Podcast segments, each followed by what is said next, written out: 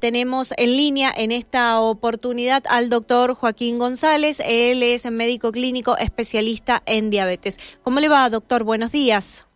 Buenos días, Nancy. Muy buenos días a toda la audiencia. Muchísimas gracias por, por atendernos. Y bueno... No, por favor, un gusto. Queremos, queremos conocer cómo está en este momento la, la provincia de Mendoza o el país relacionado a los números de aquellas personas que tienen diabetes y por sobre todas las cosas si somos conscientes de qué lo que es esta enfermedad. Bien, en cuanto a números, eh, sabemos por la encuesta nacional de factores de riesgo que la, la la prevalencia, o sea, la cantidad de personas con diabetes en la Argentina va aumentando en cada una de las encuestas nacionales de factores de riesgo. En la última encuesta tenemos una prevalencia en la población de la adulta del 12,7%, o sea, eh, realmente muy alta.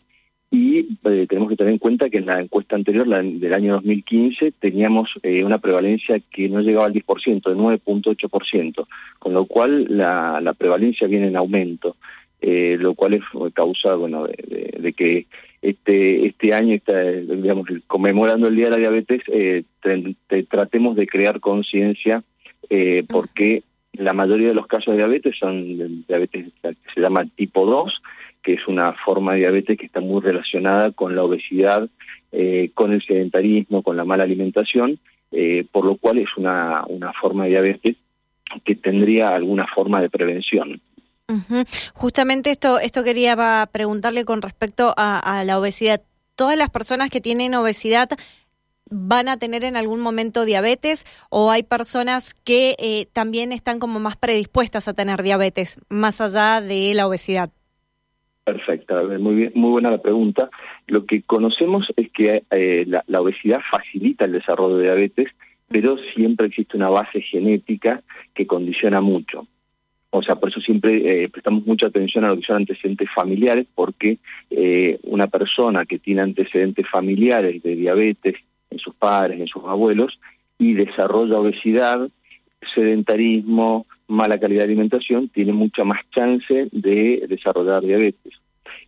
Más allá del desarrollo no de diabetes, también sabemos que eh, de acuerdo cuál sea el nivel de actividad física, el tipo de alimentación, etcétera, va, va a condicionar también la evolución de esa de esa enfermedad, de ese tipo, de esa diabetes, ¿sí?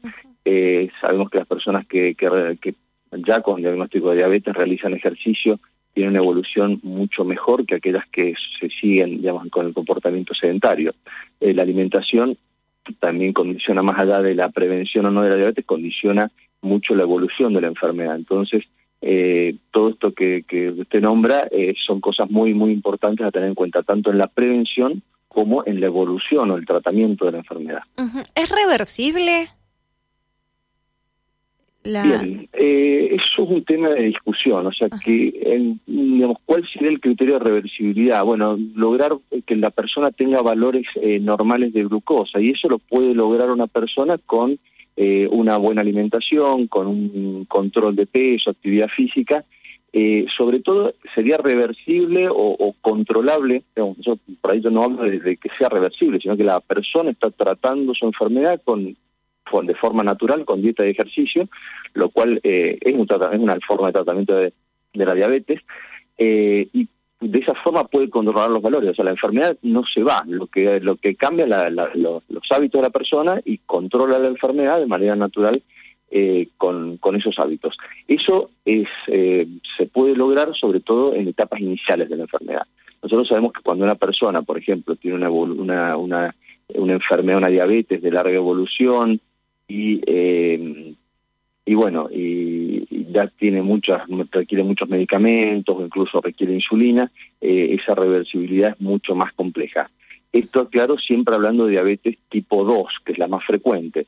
Sabemos que hay otros tipos de diabetes como la diabetes tipo 1 que es la que anteriormente y mal, mal llamada era la insulino dependiente que sea en personas más jóvenes y esa sí sabemos que eh, no es reversible hoy por hoy eh, también está la diabetes eh, gestacional, que es la asociada al embarazo, y hay otros tipos de diabetes más raros que son eh, generalmente consecuencias de enfermedades pancreáticas. ¿sí? El páncreas es donde se fabrica la insulina, así que las personas que tienen enfermedades en su páncreas, como cáncer de páncreas o alguna otra enfermedad menos frecuentes, pueden desarrollar otros tipos de diabetes.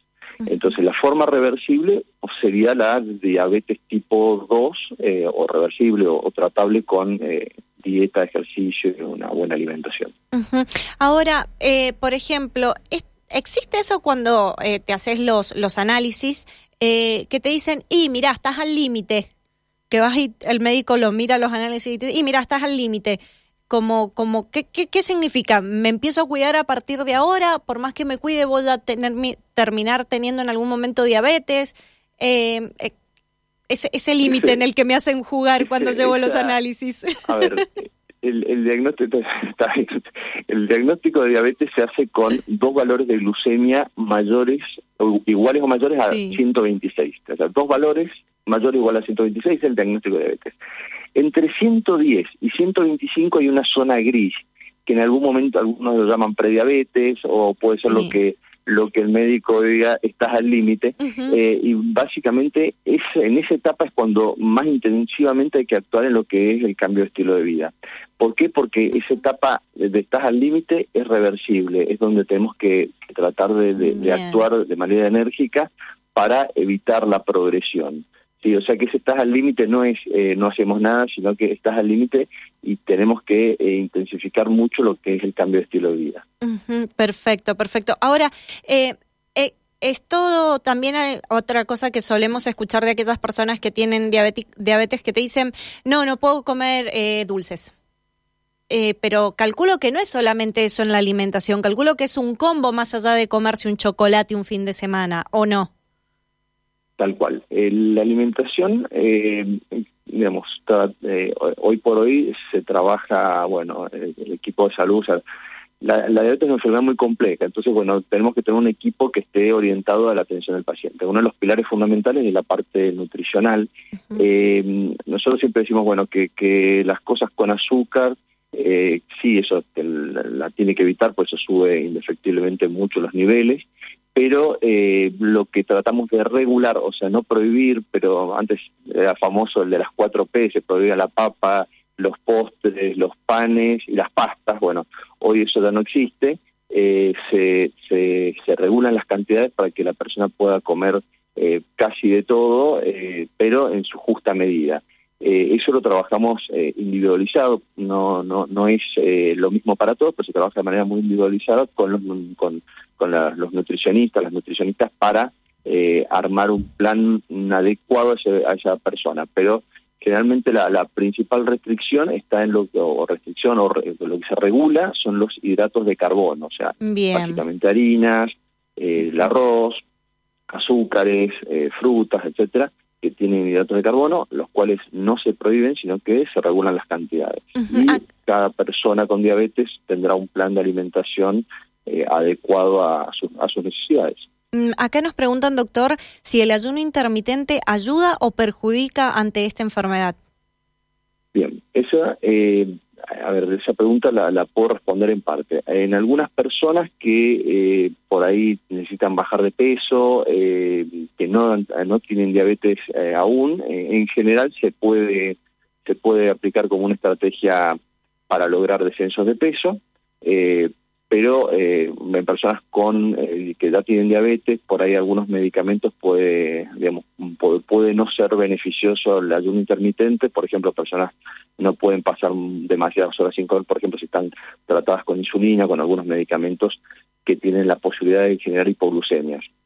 Así que en personas sin diabetes, sin diabetes puede ser una estrategia, eso siempre eh, obviamente se recomienda consultarlo con médico, con nutricionista, para regularlo, pero sí, podría ser una estrategia para, para algunas personas. Las personas con diabetes sí tener mucho más cuidado eh, con, con eso porque puede ser perjudicial. Bien.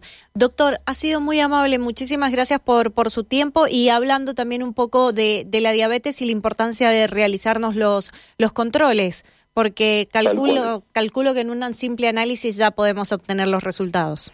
Sí, con un, análisis de glucosa, eh, una evaluación del peso, el índice de masa corporal, la circunferencia de cintura eh, y un breve interrogatorio, nosotros podemos conocer el riesgo que tiene esa persona de presentar diabetes o eh, de presentar diabetes. Mm, bien. Doctor, muchísimas gracias por su tiempo. No, por favor, un gusto. Hasta luego. Hasta luego.